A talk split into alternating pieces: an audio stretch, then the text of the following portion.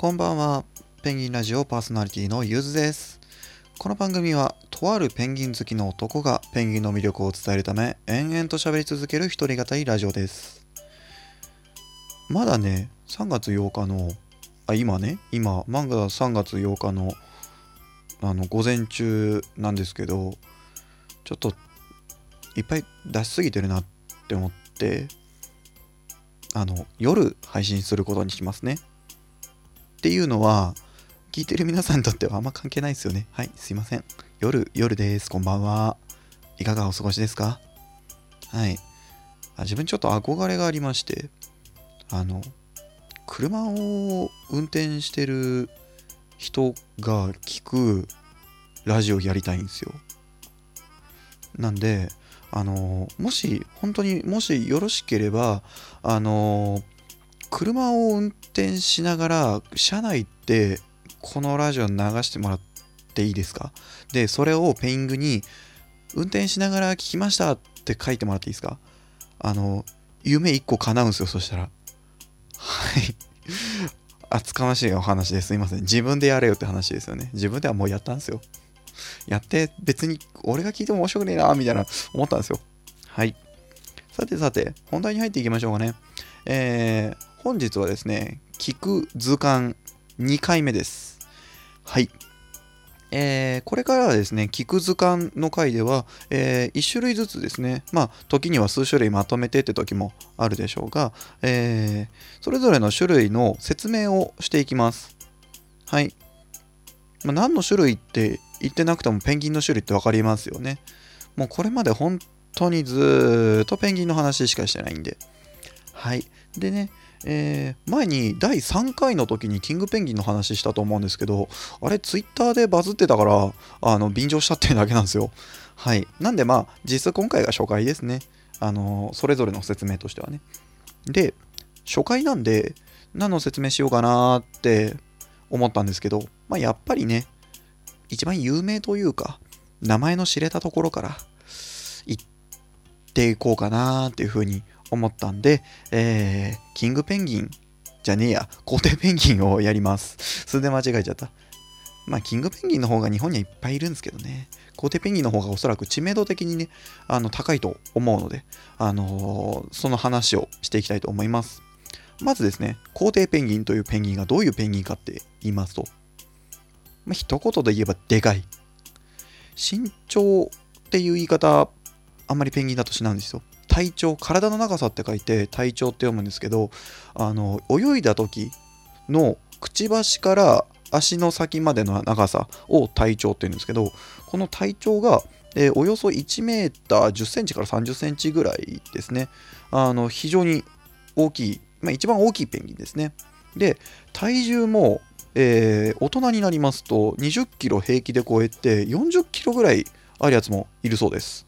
っていうね、本当にあの一番大きなペンギンでして、で、まあ、ご存知の通り南極にいます。はい。で、南極の本当に寒さの厳しいところであの生活をしているんで、それに耐えられるようにあの非常に大きくて、で、えー脂肪がたっぷりついた体になっています。なんで、女性の皆さんは、えー太ってきたら、私、皇帝ペンギンに近づいたわっていう風に思ってください。ね。失礼な話してますよね、ほんと。ダイエットしたことないんすよ。むしろガリガリで心配されてるぐらいなんで、ダイエットって何が難しいのかさっぱりわかんないんですよね。食べなきゃいいじゃんっていう話を前知り合いの女の人に話したら、あんたそれ人前で言わない方がいいよ、殺されるよみたいな風に言われたんですけど、まあ、忘れてください。はい。あ、皇帝ペンギンのことは忘れないでください。はい。で、えーまあ、分布としては、まあ、えー南極ですね。南極と、あとその周辺の島にもちょこちょこいたりもします。で、えー巣を作らずに、あの、卵とかは自分の足の上で温めます。で、ペンギンによってなんですが、巣にこう、卵を置いて、その上から覆いかぶさる風に卵を温めるっていうペンギンもたくさんいるんですよ。まあ、普通の鳥に近いタイプですね。ただ、皇帝ペンギン、それやっちゃうと卵凍っちゃうんですよ。ですしあの有名な話なんですが割とあの皇帝ペンギンはおそらく動物界で一番凄まじい卵というか子育ての仕方をするんですよ。まあ、なんでかっていうと、まあ、卵メスが産むじゃないですか。でメスが卵を産むとあの餌を取りに、あの海まであの100キロとか200キロとかかけて移動するんですよ。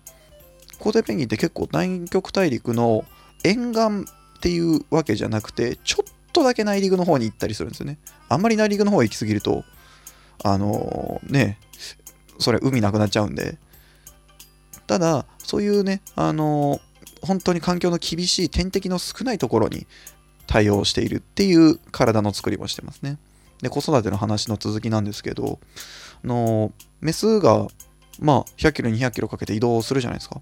で、その時に、あの歩いてると、もう一生かかっちゃうんで、ペンギン歩くの遅いんでね、あの、腹ばいで移動するんですよ。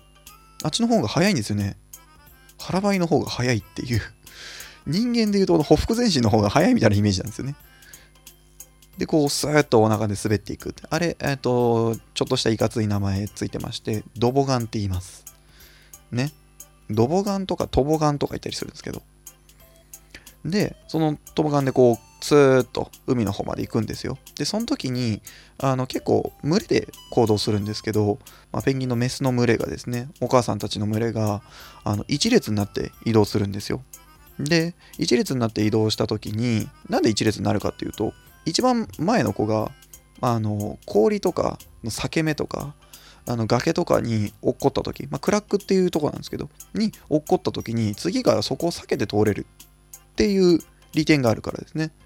ちょっと厳しいお話ですが、まあ前もこの話したんですけどね、あの結構厳しいお話ですが、これが野生動物です。で、えー、その間、オスは何してるかっていうと、卵を必死で温めてます。で、動けません。ま卵がそのままコロンといってしまうと、あの外、場合によってマイナス何十度っていうの世界なんですよねで。しかもそれが吹雪いてるみたいな、これブリザードっていうんですけど、そういう時はもう動けないんで、もうただただ必死に立ち尽くすだけですね。で、えー、その間何も食べません。はい。えー、何週間も、まあ、場合によって2ヶ月くらいですかね、あの、絶食します。はい。壮絶な子育てをするんですよ。で、まあ、卵がやっと帰って、これで子育て終わりかって言ったら全然そうでもなくて、あの、お母さんがあの餌を取りに行ってるんですけどもしねあのクラックに落ちたとかあとは、えー、天敵に食べられたとかって言って帰ってこないと、えー、そこの親子のヒナは、えー、大人になれません。はい。これがね結構厳しい現実なんですけどね。で、えー、まあ寒さとかをしのぐためにこう群れで固まってたりするんですけどあのその時にこう子供がね、親を呼ぶんですよ、泣き声で。で、それで泣き声で、あの、お互いをね、識別してるっっていう風に言われていますね。実際どうやって見てるのかよく分かってないんですよ。もう顔とか姿形は結構似てはいるんで、そこまで個体差がね、大きくないんですよ、ペンギンっていうのは。お互い見て、ある程度分かってるんでしょうけど、基本的にこう、鳴き声ですね。はい。で、えー、今度は、その後ですね、ヒナがあの卵から帰ってっていう風にすると、お父さんもあのご飯食べに行きます。はい。で、お母さんも餌取りに行きます。まあ、お父さんもお母さんも餌取りに行くわけですね。餌取りに行ったり、自分のご飯にしたりとか。っていう風にするんですよ。で、その時に、ヒナたちが残されるんですよね。で、そうすると、ヒナたちは、クレイシっていうんですけど、あのヒナだけの群れを作るんですよ。でギュッて固まるんですね。でヒナの羽毛はあの大人の皇帝ペンギンみたいに脂肪ががっつりつく前なんであの寒さをしのげるような作りになってはいるんですが脂肪がないんで大人みたいにあの寒いところにはね、耐えられないんですね。だからこうギュッて固まっておしくらまんじゅう状態で群れで寒さをしのいでるっていうような感じになりますね。まあ、あとは天敵が来た時に群れでこう、固まって団結してあの天敵を退けるというか来なってするっていう感じですね。はい。あと他皇帝ペンギンの面白いところは何でしょうね。まあそんなような感じですかね。一言で言えばまあでかいんですがでかいのにもきっちりねあの理由がありましてあとはもう地球上で他に類を見ないくらい壮絶な子育てをしているっていうのがあの特徴ですね。であとはあの時々自分がラジオの中で何回か話してはいるんですが南極条約っていうのがありまして、えー、南極からあの皇帝ペンギンをとっ捕まえて水族館に連れていくってことはできないんですよ。他の野生動物とかだったら割とこういうことできたりするんですけど、皇帝ペンギンに関しては南極条約で禁止されてるんですね。じゃあなんで水族館にいるんだよっていう話なんですが、これはどうやら企業秘密らしいんですよ。ただまあ、あの一説に言われている話としては、えー、流氷ですね。卵が流氷に乗って流される。で、それはもう南極から離れてるんで、南極条約から除外されるみたいな話もあるんですが、まあ、詳しくはよく分かってないです。なんでね、あの、ぜひとも、まあ、日本だと2カ所だけ、名古屋の名古屋港水族館と、えー、和歌山のアドベンチャーワールドにしか皇帝ペンギンっていうペンギンはいないんですけど、あの、もし見たときは、あの、ぜひともね、貴重なペンギンなので、あのー、ありがたがって、あとは繁殖をね、ぜひとも水族館内での繁殖をこう願って見ていただけるといいなというふうに思います。さあ、それではですね、今回も時間になってしまったので、この辺りにしたいと思います。また次回もお聴きください。それから Twitter、フォロー、ペイングにコメントお待ちしております。あ、いいねもお願いします。それではまた次回お会いしましょう。お相手はゆずでした。さよなら。